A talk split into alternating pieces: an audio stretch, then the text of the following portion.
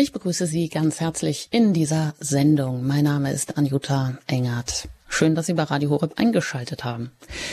Wem würden Sie lieber spenden? Einer Organisation für Klimaschutz, einer humanitären Hilfsorganisation oder der katholischen Kirche? Der letzteren wohl kaum. Nach einer Umfrage des Meinungsforschungsinstituts Forsa genießt die katholische Kirche nur noch bei wenigen Menschen in Deutschland großes Vertrauen. Die hierarchischen Machtstrukturen, das Amtsverständnis, die grauen Herren da oben und der Missbrauchsskandal, das alles sei nicht mehr vermittelbar. Aber was ist die katholische Kirche überhaupt? Eine austauschbare Organisation unter vielen? Ein Blick in die Apostelgeschichte gibt Aufschluss über den Auftrag und die Sendung der ersten Christen. Und gleich zu Beginn der entstehenden Kirche gibt es Herausforderungen, die es nötig machen, Ämter zu bilden, um dem Urauftrag gerecht zu werden, nämlich durch die Kraft des Heiligen Geistes die begonnene und von ihr gewirkte universale Ausbreitung des Christentums bis an die Enden der Erde voranzubringen. Verkündigung und Evangelisierung ist von Anfang an das wichtigste, der wichtigste Auftrag der Kirche. Ist das auch heute noch so? Herzlich willkommen hier in unserer Reihe über die Apostelgeschichte im Neuen Testament und dazu darf ich herzlich begrüßen Pfarrer Ulrich Filler, der uns immer durch diese Reihe begleitet. Herzlich willkommen. Hallo, grüß Gott.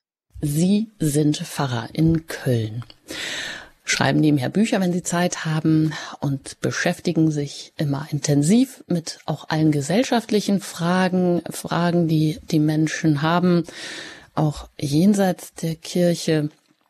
Wie ist das denn bei Ihnen, würden Sie sagen? Verkündigung und Evangelisierung, ist das, nehmen Sie das wahr, dass das auch immer noch der wichtigste Auftrag der Kirche ist in Ihrem Umfeld, in Ihrem kirchlichen Umfeld?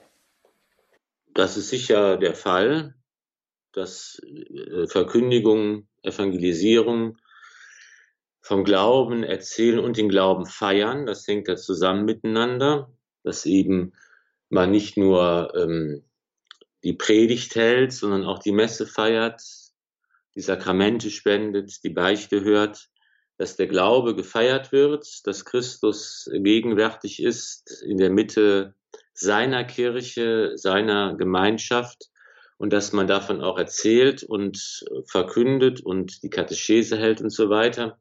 Das ist alles richtig, aber es gilt eben auch, was man schon in der Urkirche, in der Apostelgeschichte lesen kann, dass es eben auch wichtig, sozusagen ganzheitlich als Christen, als Pfarrer oder als Getaufte und Gefirmte den Glauben zu leben und eben auch in seinen Taten und in seinen Handlungen das, was man sagt, auch einzulösen und sich eben umeinander zu kümmern und füreinander zu sorgen, dann wird unsere Verkündigung glaubwürdig und dann kann sie die Herzen der Menschen erreichen.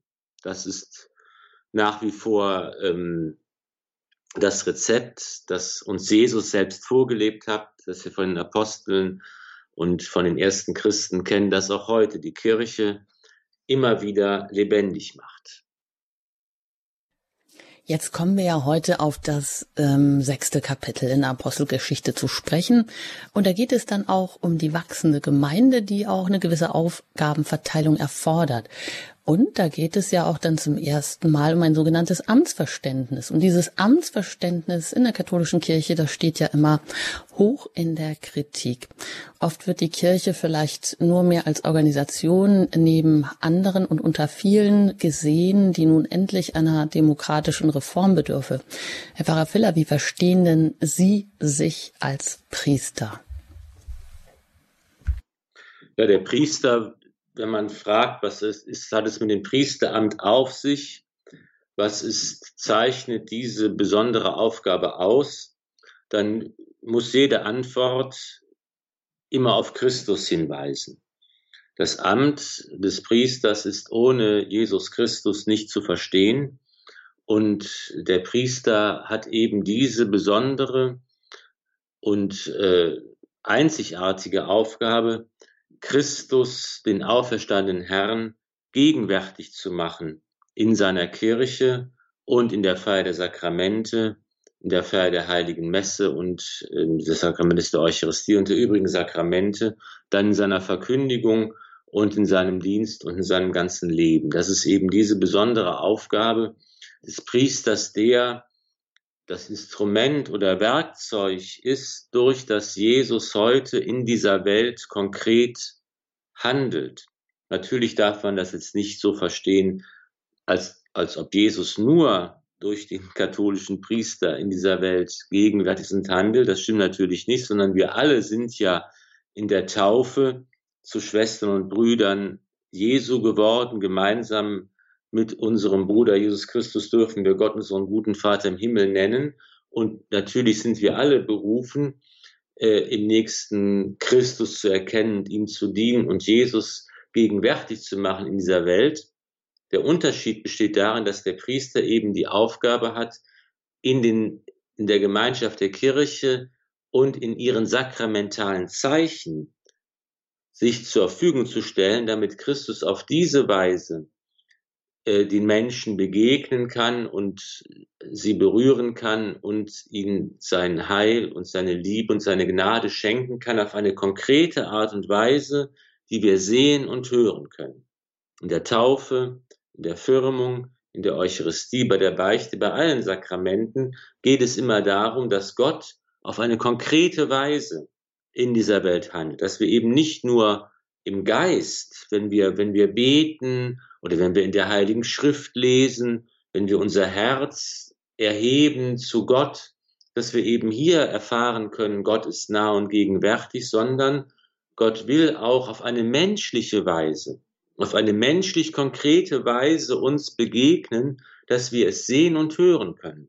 Er will eben sein Heil auch an diese konkreten Zeichen binden. Wenn das Kind mit Wasser übergossen wird und man sagt, ich taufe dich im Namen des Vaters und des Sohnes und des Heiligen Geistes, geschieht das Heil, das Gott schenkt. Und das Kind wird von der Schuld befreit und in die Kirche aufgenommen. Und wenn der Priester bei der Messe sagt, das ist mein Leib, das ist mein Blut, dann wird er zum Instrument, durch das Jesus selbst handelt, das, das Geheimnis des letzten Abendmahles, das Geheimnis seines Todes und seiner Auferstehung gegenwärtig sein kann. Und das ist eben diese besondere, spezifische Aufgabe des Priesters, die mit dem Amt verbunden ist. Das ist der Kern sozusagen von allem. Und von daher muss man diese Aufgabe betrachten und von daher erschließen sich dann auch alle anderen Überlegungen, die auch damit verbunden sind, die heute eben so oft diskutiert werden. Denn dieses Zentrum des priesterlichen Dienstes steht ja eigentlich heute gar nicht im, im Fokus, sondern im Fokus steht immer die Frage nach der Macht, die Frage, wer zu bestimmen hat, die Frage, wer Leitungsaufgaben übernehmen kann in der, innerhalb der Kirche, die Frage, ob das nicht auch Frauen tun können, das alles sind, äh, sind wichtige Fragen. Aber das Amt des Priesters verstehen wir im Grunde und im Prinzip ja immer nur am besten von Jesus Christus aus. Hm. Wie kann uns jetzt denn die Apostelgeschichte da vielleicht auch weiterhelfen, ähm, dass auch eben ja, heutigen Menschen besser zu erklären, die jetzt vielleicht einfach gar kein Verständnis dafür haben, weil sie das auch noch nie gehört haben und es ihnen auch noch nie jemand erklärt hat, eben diesen Unterschied, den sie gerade versucht haben, deutlich zu machen ähm, dass es eigentlich äh, nicht bei der Priesterfrage nicht um diese Machtstrukturen oder Aufgaben geht oder ähm, eine Gerechtigkeit unter diesen Ämtern, sondern dass der Priester eben in, in, in diesem Sinn, in dem er Sakramente spendet, auch, äh, dass durch ihn Jesus Christus selbst handelt, dass er in diesem Moment selbst zum Werkzeug wird und dass das auch eine besondere Handlung ist, ein Geheimnis, das eigentlich nur durch Handauflegung, durch Gebet geht, so wie die ersten Christen das ja von Jesus direkt auch vermittelt bekommen haben und weitermachen. Diese sogenannte Sukzession, ist das denn nicht ein Argument, was auch überzeugen kann? Ja, ich denke, dass die Apostelgeschichte, die wir betrachten, diese Sendereihe, ist eigentlich wunderbar, um über diese Fragen ins Gespräch zu kommen Und zwar können wir mit der Apostelgeschichte in der Hand auf eine neue und andere Weise mal in Diskussion einsteigen. Ne, wir haben ja heute, egal wo man äh, über das Thema spricht, dürfen Frauen Priester werden, können Frauen Priester werden, sollten sie das vielleicht sogar oder nicht. Da wird in, diese Diskussion ja auf allen möglichen Ebenen mit mehr oder weniger Weisheit äh, geführt. Und wir können mal aus dieser Diskussion, die ja auch dann irgendwann ermüdend ist, aussteigen und können mal sagen, okay, wir nehmen mal, versuchen mal einen anderen Zugang und wir vergessen einmal unsere eigene Situation und Lage der Kirche äh, im Jahr 2022 und wir überlegen mal, wie war es eigentlich in der Gemeinde der ersten Christen in Jerusalem? Was war da für diese ersten Christen wichtig? Worüber haben sie diskutiert? Wo gab es Probleme? Und wie haben sie versucht, mit diesen Problemen umzugehen? Welche Lösungen haben sie gefunden? Und wir wissen ja, dass eben die Kirche zu allen Zeiten auch am Anfang begleitet wird durch die Gaben des Heiligen Geistes. Der Pfingsttag liegt noch nicht lange zurück. Der Geist waltet in dieser jungen Gemeinde in der Kirche. Und da war es ja auch nicht so, dass alles schon fertig war und dass alles schon eindeutig war, dass alles schon geklärt war, dass man schon den Katechismus fertig vor, vor sich liegen hatte und konnte einfach machen und alle haben sich gut verstanden, sondern da war eben am Anfang noch ganz vieles offen, noch ganz vieles ungeklärt, noch ganz vieles neu. Und es gab natürlich auch Probleme und Auseinandersetzungen und Schwierigkeiten. Auch davon haben wir letzten Sendung auch schon gehört, dass eben dieses ein Herz und eine Seele sein nicht immer ganz so einfach ist, wie es sich anhört. Und das ist, wird auch jetzt im sechsten Kapitel der Apostelgeschichte deutlich, auch da. Und das ist einfach, sagen wir mal, eine interessante, eine, eine interessante Perspektive, um sich mal diesem Phänomen der Kirche und auch des Amtes in der Kirche zu nähern und zu überlegen, was war eigentlich für diese Menschen damals wichtig und wie haben sie, sind sie damit umgegangen. Und das kann für uns, denke ich, auch ein toller Zugang sein und auch manche Antwort bereithalten, die auch in unserer Zeit funktioniert. Das wollen wir dann auch damit gleich tun. Überlegen, wie es in der Gemeinde der ersten Christen in Jerusalem war. Und dazu darf ich Sie an dieser Stelle auch schon einladen, gerne auch die Bibel zur Hand zu nehmen. Wir lesen gleich ähm, die, die, in der Apostelgeschichte im Kapitel 6 die ersten Verse und da geht es um die Wahl der sieben nach der Musik hier. Bei Radio Horeb geht es gleich direkt weiter mit der Apostelgeschichte.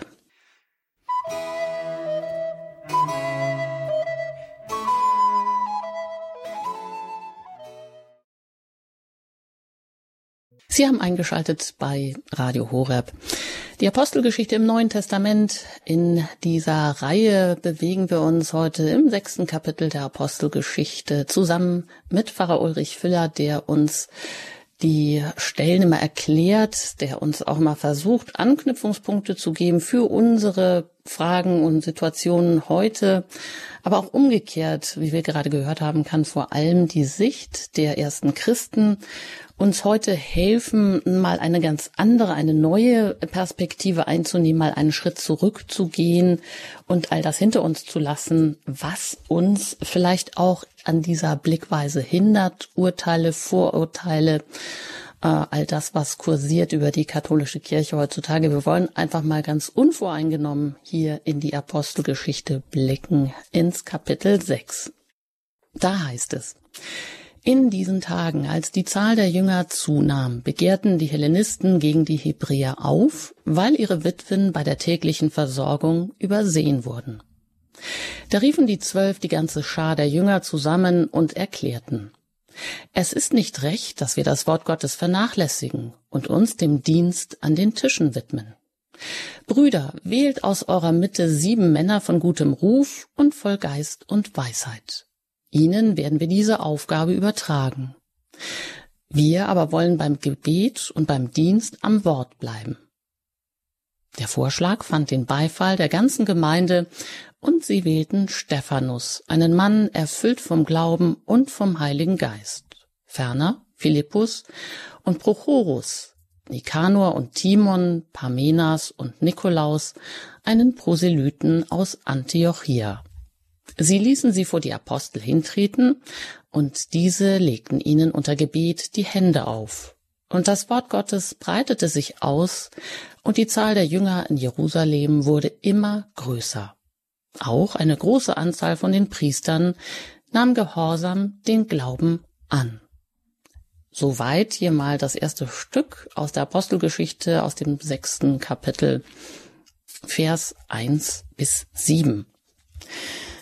Ja, Herr Pfarrer Philipp, worum geht es denn hier überhaupt? Ähm, wie können wir vielleicht die ersten Verse verstehen, wo es heißt, dass die Hellenisten gegen die Hebräer aufbegehrten, äh, wegen der Witwen, die bei der täglichen Versorgung, wie es hier heißt, also in der, in der Armenspeisung vielleicht übersehen wurden. Was ist denn da gemein? Welche Gruppierungen treten hier äh, gegenüber?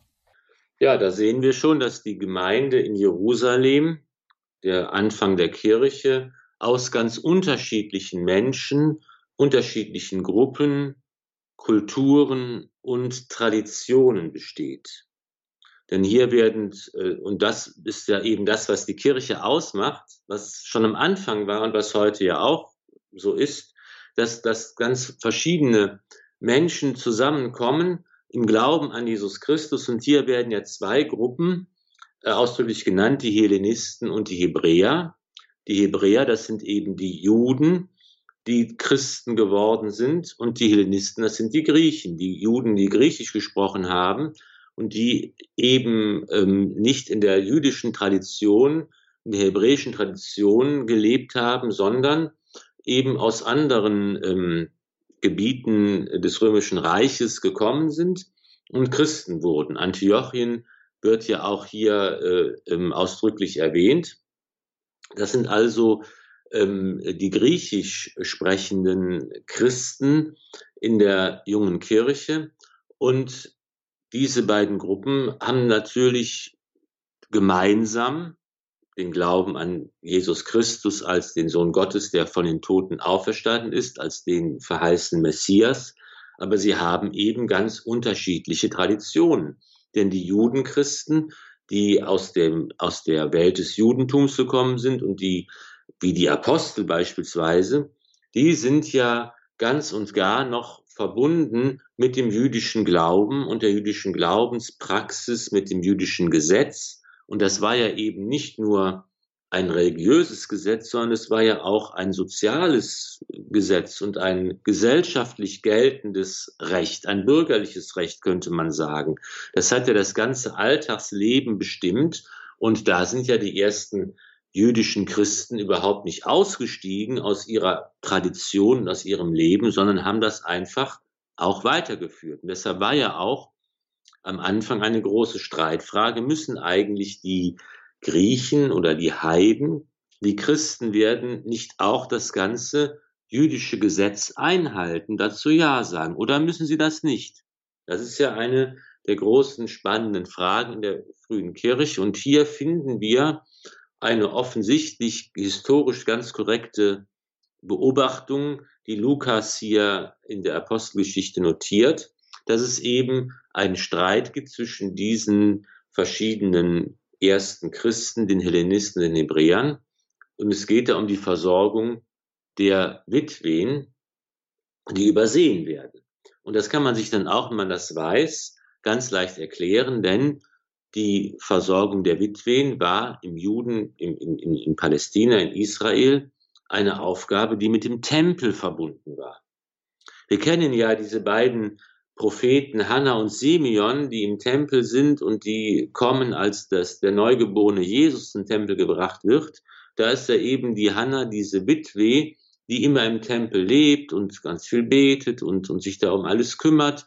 Und das ist eben, sie ist eben auch ein, eine Frau, die eben da vom Tempel mit versorgt wird und äh, sozial abgesichert wird, würden wir heute sagen. Und das war eben eine Aufgabe, die mit dem Tempelbetrieb verbunden war, mit dem Gottesdienstbetrieb im Tempel. Und da jetzt nun die ersten Christen, die keine Juden waren, natürlich auch nicht an den jüdischen Gebetszeiten im Tempel, an den Tempelgottesdiensten, Opfern teilgenommen haben, da sind sie eben auch durch das Raster gefallen, weil eben auch die sozial Schwachen, die, so, die Armen, die Witwen eben, die jetzt kein eigenes Einkommen hatten, die wurden eben da übersehen oder nicht von dem System erfasst. Und da entsteht nun die Situation, dass man eben zu Recht sagt, hier müssen wir uns auch um sie kümmern. Und da wird eben für dieses Problem eine Lösung gefunden. Und diese Lösung ist eben, dass diese sieben ausgewählt werden, um sich dieses Problems anzunehmen. Man kann nun sagen, das ist äh, herkömmlich, wird man so gesagt, es geht hier um die sieben Diakone, die für ihren besonderen Dienst ähm, auserwählt werden und dann wird ihnen dieses Amt übertragen von dem Zwölferkreis der Apostel. Aber ganz so einfach, wie es scheinbar ist, ist es nicht, denn das Wort Diakon und das Amt des Diakons, wie wir es heute verwenden, wird an dieser Stelle in der Apostelgeschichte nicht erwähnt. Das muss man schon mal einmal sagen, dass man da ein bisschen vorsichtig sein. Man kann also nicht sagen, hier wunderbar, wir sehen schon, das Amt das in der Kirche entfaltet sich der Bischof, der Priester und der Diakon. Das ist eine ganz lange Geschichte, wie dieses Amt, dieses dreifache Amt des, des, des Priesters, dieses dreifache priesterliche Weiheamt der Ordo, wie sich das entfaltet. Das ist eine lange und, und sehr komplexe und spannende Geschichte auch. Also ganz so einfach kann man es nicht machen, dass alles hier schon am Anfang fertig ist. Aber man sieht eben hier, dass am Anfang ähm, eine Lösung gefunden wird, dass eben hier sieben Männer ähm, berufen werden, sich um diese Aufgabe zu kümmern. Und das ähm, äh, muss man jetzt eben auch sehen. Das geht eben einfach nicht nur darum, wir brauchen jemanden, der hier sich äh, um, die, um die armen Witwen sorgt, die sonst nichts zu essen haben. Das ist schon eine größere Sache. Und diese größere Sache hängt zusammen mit diesem Wort vom Dienen. Der Dienst ist der, das ist der große über, das große Schlagwort, das hier als Überschrift steht, der Dienst. Und es ist ein mehrfacher Dienst. Es ist der Dienst am Wort Gottes der Dienst der Verkündigung, der Dienst in der Liturgie und es ist der Dienst an den Tischen, der Dienst, der sich in der sozialen Dimension ähm, ausprägt und der für das für die, für die sozial Schwachen da ist. Und das sind, ist auf zwei in zwei äh, Richtungen bemerkenswert, nämlich einmal ähm, kann man sagen, das ist eigentlich auch im Evangelium schon grundgelegt, dieses Dienen, von dem ja auch Jesus sagt, wer von euch der Erste sein will, der sei der Diener aller. Da geht es also auch schon um das Amt in der Kirche, das eben auch unter die, diesem Begriff des Dienens verstanden wird.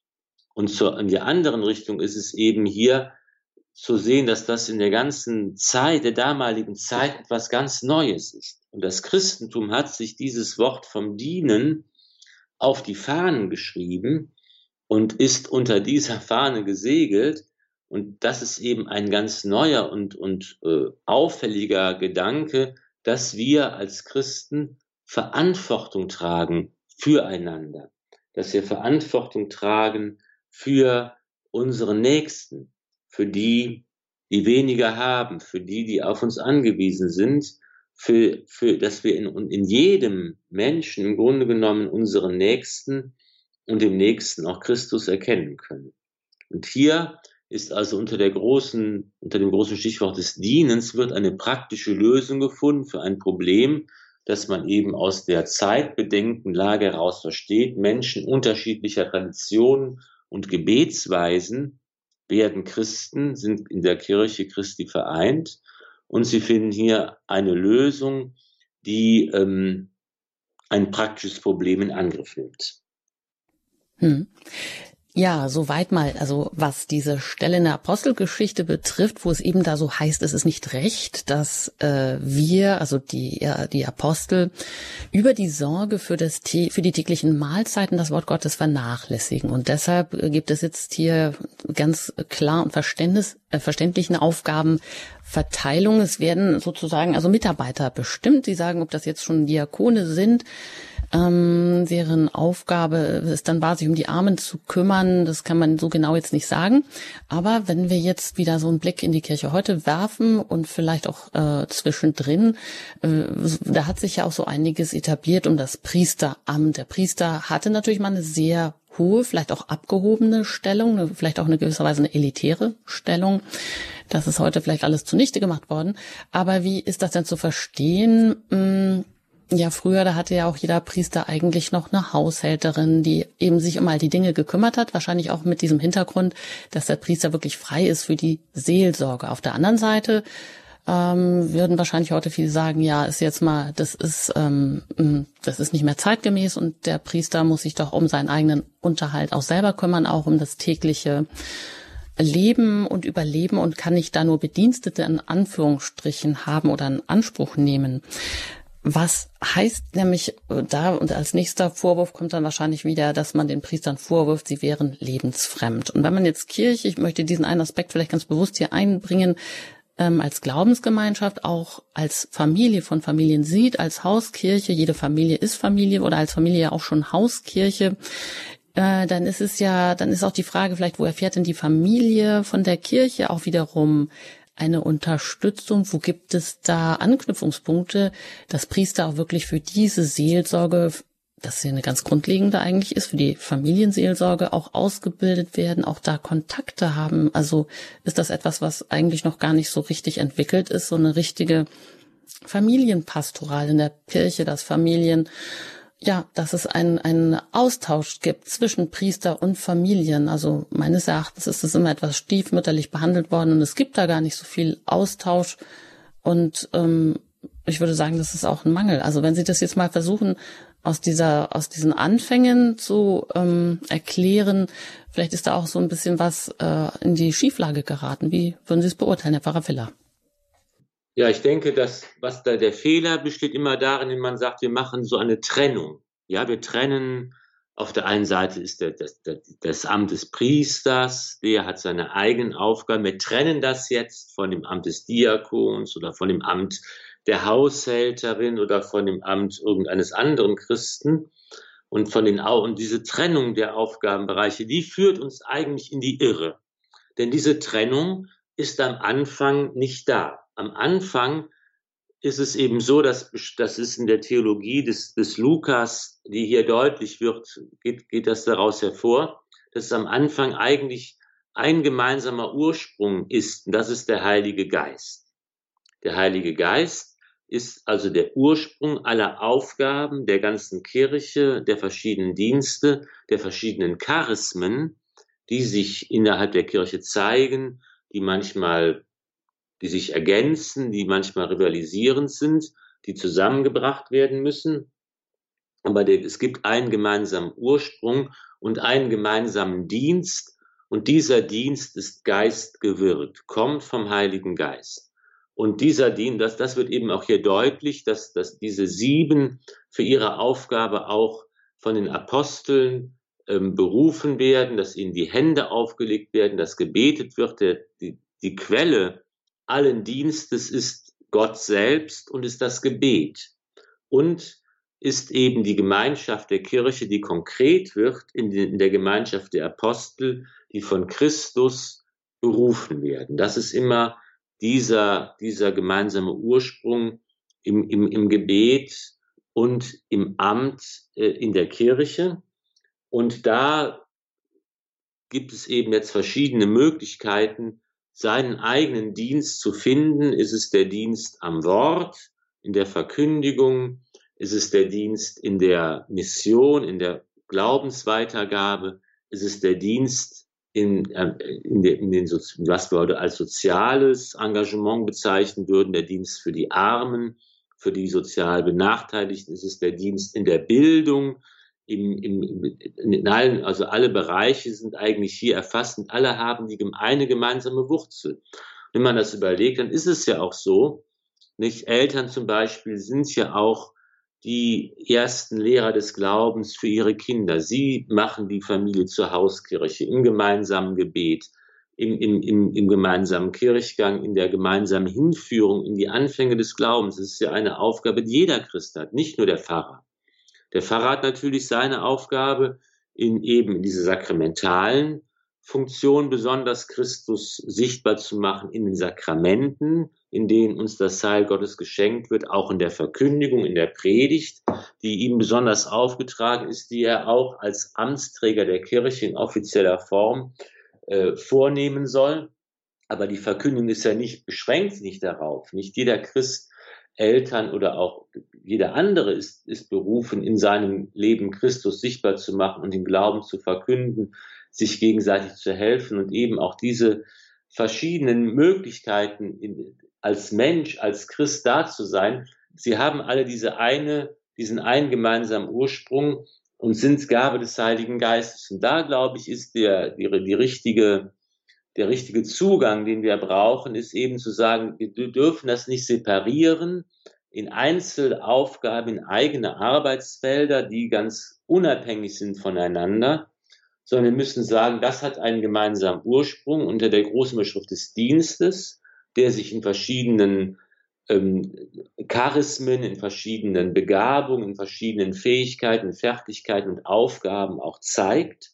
Und das ist ein großes, muss ein großes Miteinander werden, das, wo eins ins andere hineingreift, eins vom anderen abhängt und man erkennt, ich kann, wenn ich es alleine versuche, ist es immer schwierig. Nur gemeinsam als Kirche, als Christen können wir im Miteinander der verschiedenen Aufgaben ähm, unseren Auftrag erfüllen. Und das ist ja eben auch die Diakone, die wir heute in der Kirche als geweihte Diakone haben. Das sind ja, ist einmal die Vorstufe, die erste Stufe vor, vor, dem, vor der Priesterweihe. Aber auch die ständigen Diakone, das sind jetzt ja auch nicht diejenigen, die die Caritasarbeit machen. Ne? Das sind in der Regel Ehrenamtler, Laien, meistens Frauen, die eigentlich diese Aufgabe übernehmen, die in der frühen Kirche diesen sieben übertragen worden ist. Hier sieht man also, es geht eben darum, dass, dass, dass eben das nicht auseinanderfällt. Nicht die einen machen das Soziale, die anderen äh, sollen predigen, die nächsten haben mystische Glaubenserfahrung, sondern es geht alles zurück auf den Heiligen Geist, auf den einen Dienst, der sich dann entfalten kann, wenn wir es zulassen. Ja, den Dienst, der sich entfalten kann und äh, da mh, mm, haben auch die ersten Christen schon gleich die ersten Anfeindungen zu spüren bekommen. Es geht nämlich hier gleich weiter mit der Verhaftung des Stephanus. Und gerade der Stephanus, der wird ja gewählt, das haben wir in der Stelle eben gehört, erfüllt mit dem Heiligen Geist und mit festem Glauben. War er wohl besonders, ja, berufen, begabt und ähm, hat aber auch besonderen Widerspruch hervorgerufen. Nach einer Musik hören wir da rein, wie es mit dem Stephanus weitergeht im Kapitel 6, Vers 8 in der Apostelgeschichte.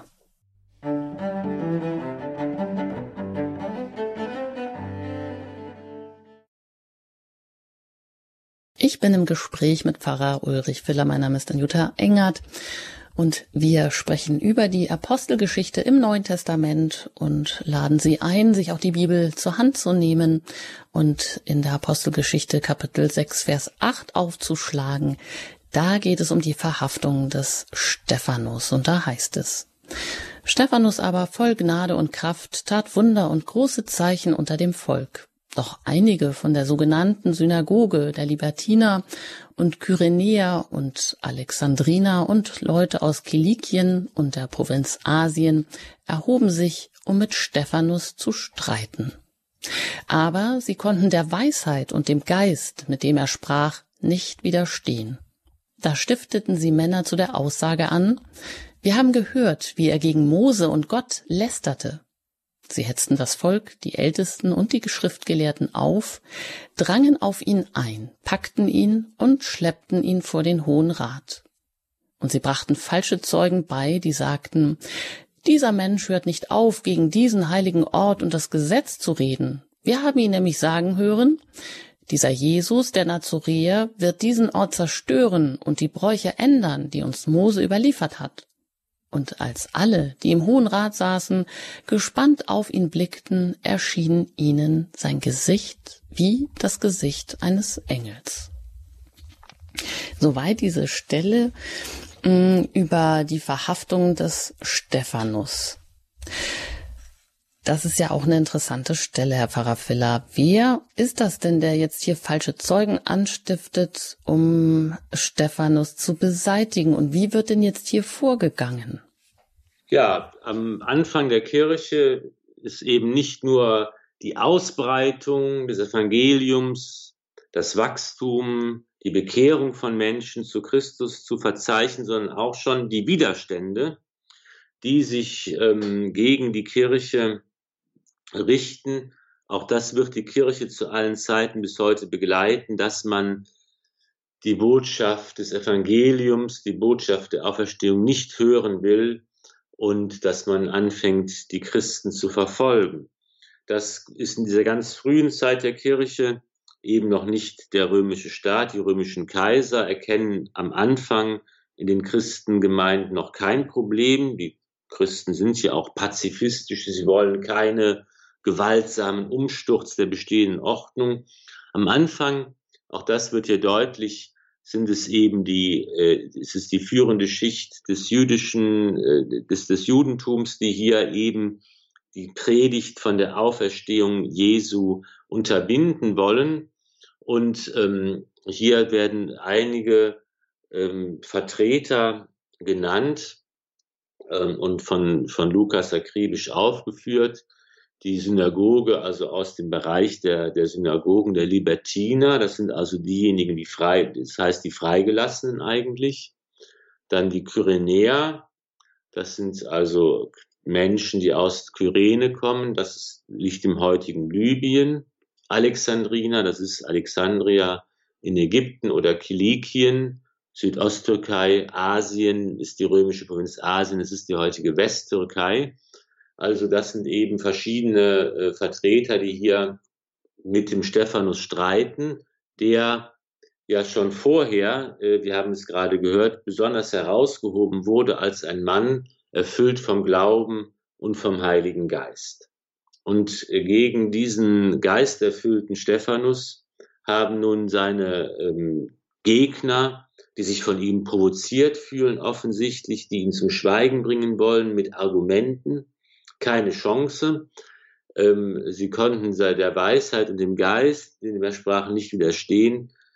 Der Geist, den Christus im Evangelium verheißen hat, macht euch keine Sorgen, sagt der Herr, wie und was ihr reden sollt. Es wird euch in jener Stunde eingegeben, was ihr sagen sollt.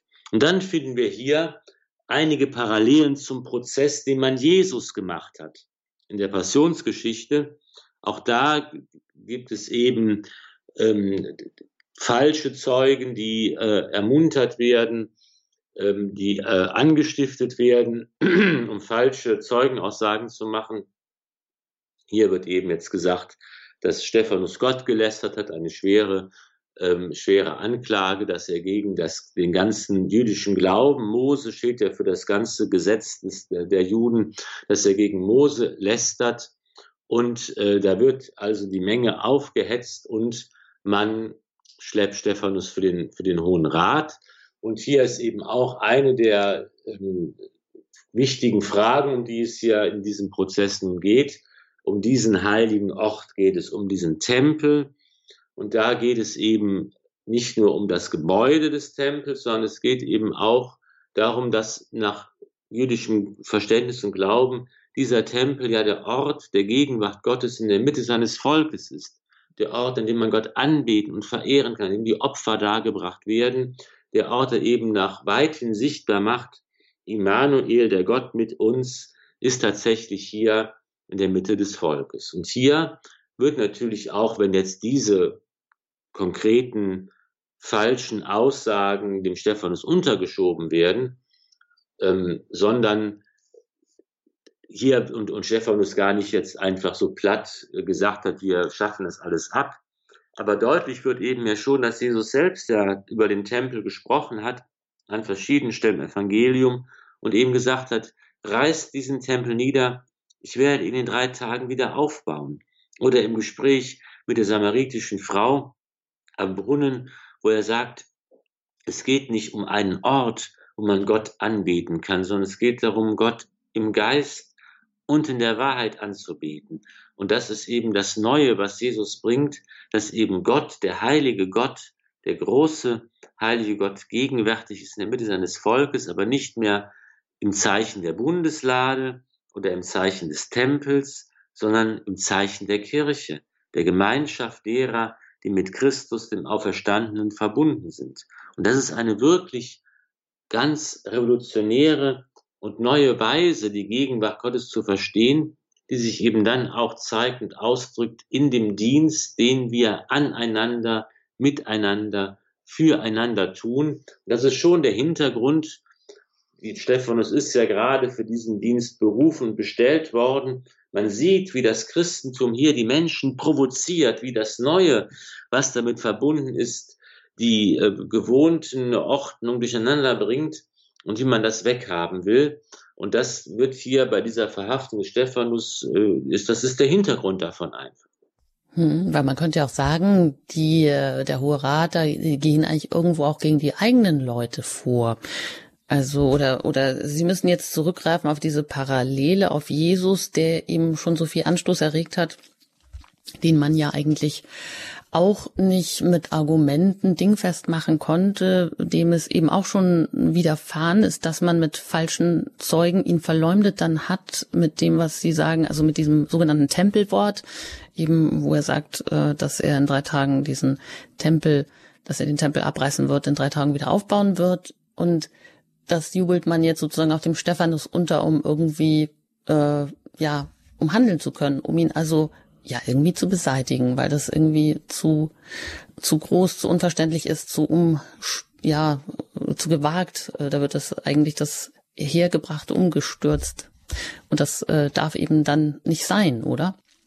Ja, das ist immer das, dasselbe Prinzip. Wir wollen, das, der Hintergrund ist einfach, wir wollen nicht glauben. Das ist ja eine Entscheidung. Das, das, es geht da nicht um Argumente, um, um Beweise oder, oder um sonst irgendwas, sondern es ist die Entscheidung, die freie Entscheidung des Menschen. Will ich glauben oder will ich es nicht? Glaube ich, dass Jesus von den Toten auferstanden ist oder glaube ich es nicht? Glaube ich, dass er der Messias ist, Sohn Gottes, oder glaube ich es nicht? Das ist die Entscheidung, die man fällen muss. Und hier wird es ja sozusagen nochmal uns aufgedröselt, wie es auch schon bei Jesus war, und jetzt ist es bei Stephanus und so ist es eigentlich immer. Es geht gar nicht darum zu sagen, du hast in deiner Verkündigung Unrecht. Du hast, deine Argumente stimmen nicht. Das, was du sagst, ist falsch. Ich kann es dir belegen aus der Heiligen Schrift, aus dem Alten Testament, aus der Tradition unseres Glaubens. Das funktioniert nicht. Es hat bei Jesus nicht funktioniert. Und bei Stephanus geht es auch nicht, weil man eben, weil er eben die besseren Argumente hat. Weil man ihn eben nicht nachweisen kann, dass das, was, was er sagt, jetzt irgendwie in sich widersprüchlich wäre oder dem Glauben widerspricht, sondern wenn Jesus der Sohn Gottes ist, der Messias, der auferstanden ist von den Toten, das ist eben die Sache, auf die es immer wieder hinausläuft. Und da muss man sich entscheiden, glaube ich das oder glaube ich es nicht. Wenn ich das nicht glaube, dann muss diese Verkündigung gestoppt werden. Und dann braucht man eben falsche Zeugenaussagen, die falsche Argumente unterschieben. Und dann noch einmal, das wird ja nochmal auf die Spitze getrieben, dann ist der Hohe Rat da und er sitzt da und man schaut gespannt, was wird der Stephanus nun erwidern auf diese, und diese große Rede kommt dann ja gleich im Anschluss im siebten Kapitel der Apostelgeschichte. Was wird er sagen? Aber da sieht man schon, das Gesicht des Stephanus erscheint ihnen wie das Gesicht eines Engels. Ja, auch da ist eigentlich im Grunde genommen schon äh, im Prinzip wird, wird, wird gesagt, alles weist eigentlich darauf hin, dass es alles richtig ist, dass er die Wahrheit sagt. Er sieht sogar so aus. Aber auch das kann nicht die freie Entscheidung der Leute beeinflussen. Es war bei Jesus auch schon so. Der kann Wunder wirken, wie er, wie er wollte, noch und nöcher. Wenn die Menschen nicht glauben wollen, nützen alle Wunder nichts. Das ist immer, immer dasselbe und das wird auch hier bei der Verhaftung Stephanus deutlich. Ja, was wird er sagen? Das ist spannend. Aber das äh, nimmt ein bisschen Zeit in Anspruch, denn er holt hier weit aus und fasst die ganze Halsgeschichte so ein bisschen im Zeitraffer zusammen. Und dieser ganzen Halsgeschichte wollen wir uns in der kommenden Sendung widmen und das nochmal näher anschauen. Aber im Unterschied zu Jesus, der hat ja direkt vor dem Hohen Rat dann äh, nicht nochmal alles gesagt. Aber Stephanus tut das hier. Offensichtlich ist das in dieser Situation der äh, Christen, die sich hier bilden, äh, wahrscheinlich auch wichtig und noch gar nicht so präsent und noch gar nicht so im Denken verankert, was denn da jetzt eigentlich in dieser Halsgeschichte alles passiert ist, oder? Dass das vielleicht auch wirklich wichtig ist, das an dieser Stelle ja zu tun und sich darauf zu berufen oder das überhaupt in Erinnerung zu rufen. Ja, einmal ist es natürlich das, was ihm vorgeworfen wird, da er eben jetzt gegen Mose und, und, und, und die Propheten und gegen Gott lästert. Da muss er natürlich darauf antworten, das tut er auch ausführlich. Er geht also auf die Vorwürfe im Detail ein. Aber auf der anderen Seite ist das natürlich das, was bereits schon Jesus getan hat und was in der, in der Verkündigung der frühen Kirche immer ganz elementar ist, darauf hinzuweisen und zu erklären, dass alles das, was geschieht, bereits im alten Bund angekündigt worden ist. Dass die Heilsgeschichte Gottes auf ihr Ziel hinausläuft und dass die Propheten das bereits gesagt haben. Das ist ja immer dieser, diese Erklärung der Heiligen Schrift. Das ist ja das Alte Testament. Die Erklärung der Heiligen Schrift, das ist das, was Jesus tut in Emma, bei der Emmaus-Geschichte. Ja, als die beiden Apostel nach, nach Emmaus gehen und der Auferstandene gesellt sich zu ihnen, sie erkennen ihn nicht. Und was macht er? Er sagt nicht, ja, hallo, ich bin es, Jesus, ich bin auferstanden, jetzt müsst ihr glauben. Nein, er bleibt unerkannt und erklärt ihnen detailliert und ausführlich, dass das, was in Jerusalem geschehen ist, dass nämlich der Messias gekreuzigt werden muss und dass er von den Toten aufersteht, dass das alles bereits in der Heiligen Schrift im Alten Testament grundgelegt ist und dass alles darauf hinaus, er macht diesen Zusammenhang deutlich. Das ist die, sind die großen Predigten des Petrus, am Pfingstfest und so weiter, das ist immer dieser, dieser äh, Impuls zu sagen, wir machen hier nicht etwas ganz Neues und noch nie Gehörtes, sondern hier ereignet sich die Heilsgeschichte. Hier sehen wir und werden Zeugen, wie Gott seinen Plan umsetzt und wir haben Teil daran und wir sind Teil eines größeren Ganzen und die ganze Geschichte, das Alte und das Neue Testament, sie bilden eine Einheit, sie gehören zusammen. Wie es Augustinus sagte, das Neue Testament ist im Alten enthüllt, das Alte wird im Neuen erfüllt und das ist eine große Einheit. Und das ist eigentlich diese große Einheit der Heilsgeschichte, die hier, und das gilt für die ganze frühe Kirche, immer wieder äh, deutlich gemacht wird. Ja, und an diese Halsgeschichte neu anzuknüpfen, als wäre es etwas vielleicht auch für jeden Christen und äh, für jeden einzelnen Christen in seinem persönlichen Leben auch ein Stück anknüpfen äh, an die eigene Lebensgeschichte. Das wollen wir in der nächsten Sendung tun. Und vielleicht auch, dass wir da einen neuen Blickwinkel, einen unverstellten Blickwinkel auf diese Worte Jesu, auf dieses Heilsgeschehen bekommen, dass es etwas ist, was uns auch neu betrifft und was uns irgendwie neu im Herzen berührt, was auch neu ein Feuer in uns entfacht. Da würde ich jetzt gern noch um Ihren Segen und Gebet bitten, Herr Pfarrer Filler. Beten wir ähm, um die Gaben des Heiligen Geistes, der am Anfang von allem steht und der auch unser Christsein, unsere Dienste, unsere Charismen, unseren Auftrag initiiert und begleitet mit einem Gebet der heiligen Hildegard von Bingen. Alles durchdringst du, die Höhen, die Tiefen und jeglichen Abgrund. Du bauest und bindest alles. Durch dich träufeln die Wolken, regt ihre Schwingen die Luft. Durch dich birgt Wasser das sachte Gestein, rinnen die Bächlein. und quillt aus der Erde das frische Grün. Auch führest den Geist, der deine Lehre trinkt, ins Weite. Wie ist Weisheit in ihn und mit der Weisheit die Freude. Amen. Es segne euch der allmächtige und gütige Gott, der Vater und der Sohn und der Heilige Geist. Amen. Gelobt sei Jesus Christus in Ewigkeit. Amen. Vielen Dank, Herr Pfarrer Filler, dass Sie heute hier zu Gast waren bei Radio Horeb in unserer Reihe Die Apostelgeschichte im Neuen Testament. Und auf Wiederhören bis zum nächsten Mal. Ich danke auch Ihnen für Ihr Interesse und wünsche Ihnen noch einen gesegneten Abend und um das hier auch zu beschließen, wie ich anfangs gefragt habe, wem würden Sie lieber spenden? Ich hoffe natürlich auch Radio Horeb. Denn damit wir weiter auf Sendung bleiben können, sind wir gerne immer mit Ihnen verbunden im Gebet und sind auch angewiesen auf Ihre Spenden. In diesem Sinne, Ihnen ein herzliches Dankeschön und einen gesegneten Abend. Das wünscht Ihnen Ihre Anjuta Engert.